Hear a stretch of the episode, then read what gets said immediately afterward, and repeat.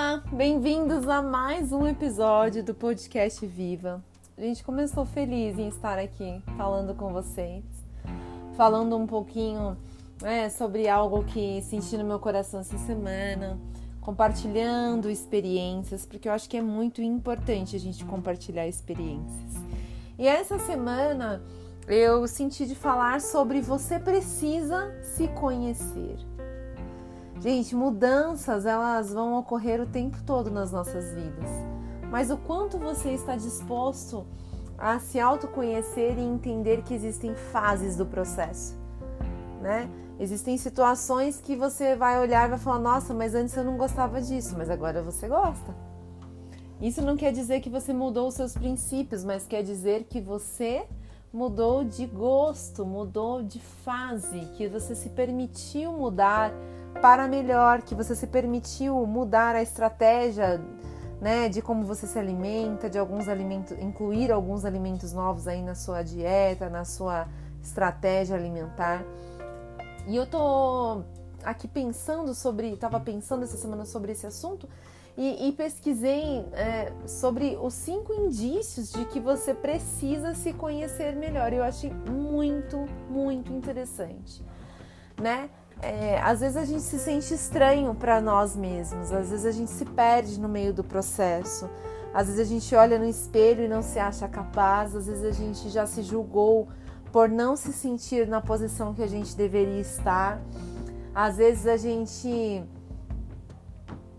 se sente, é, como eu posso dizer, gente, menor mesmo, né? Em algumas situações, se sente despreparado, se sente desmotivado, né? E cinco indícios sobre é, essa fase do, do, se autoconhecer, né? Cinco indícios de coisas que você precisa, é, que se você apresenta, você precisa se conhecer melhor.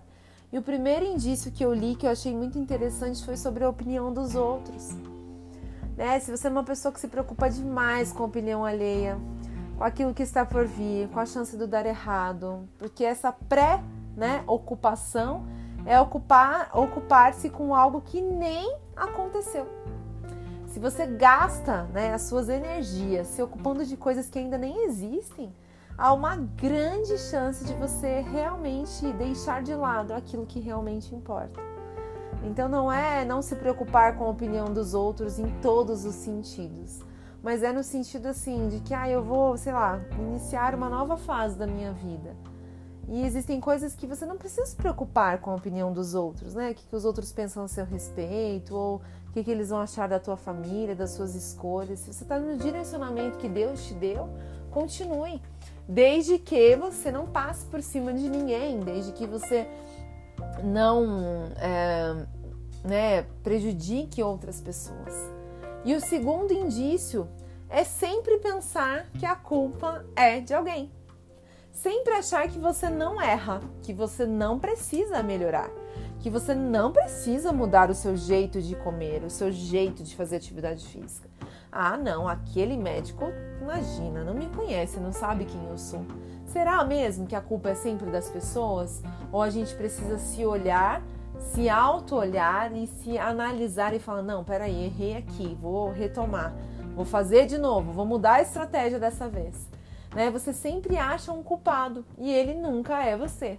Olhar para os acontecimentos da sua vida e não se sentir à vontade para se responsabilizar por eles é um sinal de alerta de que você precisa se autoconhecer. Quando nós culpamos o outro, tiramos de nós a responsabilidade pelos nossos erros, mas também perdemos a habilidade de conhecer os nossos acertos. Porque se você não tem essa percepção de que você errou, como você vai saber aquilo que realmente você fez de certo? O terceiro indício é a confirmação dos outros para que você se conheça melhor. Você vive buscando confirmação das pessoas, dos amigos, dos colegas, da chefe. Enfim, você precisa sempre de um elogio, né?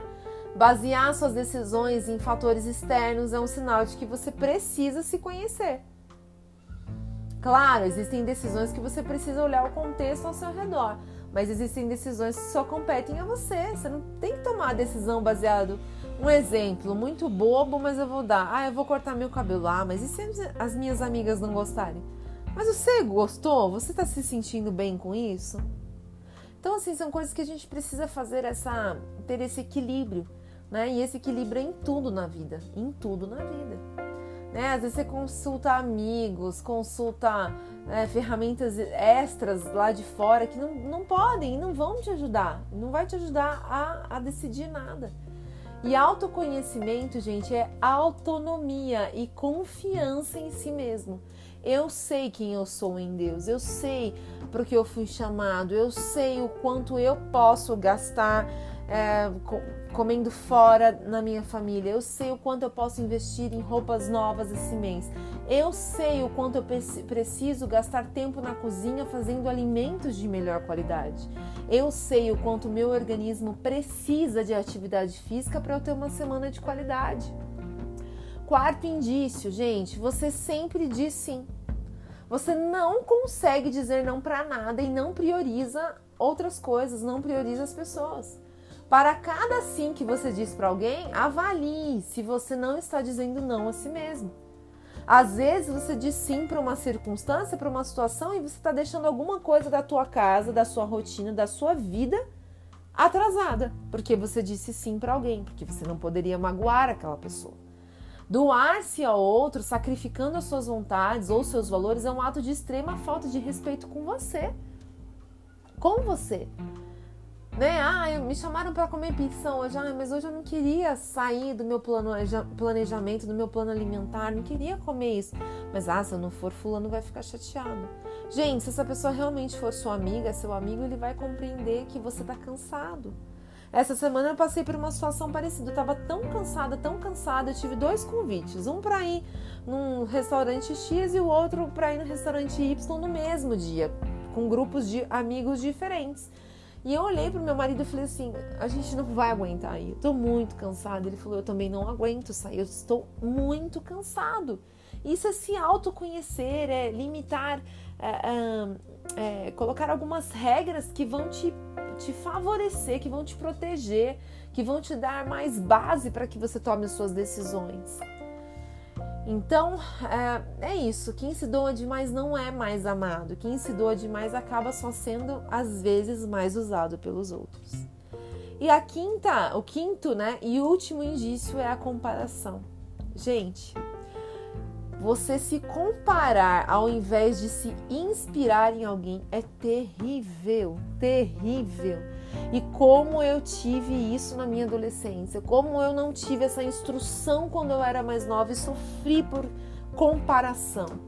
A grama do vizinho sempre parece mais verde do que a tua. Você olha para aquilo que você não tem e se compara ao invés de se inspirar naquilo que a outra pessoa tem e trazer isso para sua realidade. Você duvida do mérito do outro ao invés de se interessar em perguntar como ele fez. Você fica se comparando. Você se desanima quando vê o outro conseguindo algo que você queria, mas você não está disposto, talvez, a fazer os sacrifícios que o outro fez para conseguir. Todos nós, gente, já passamos por um ou vários desses indícios.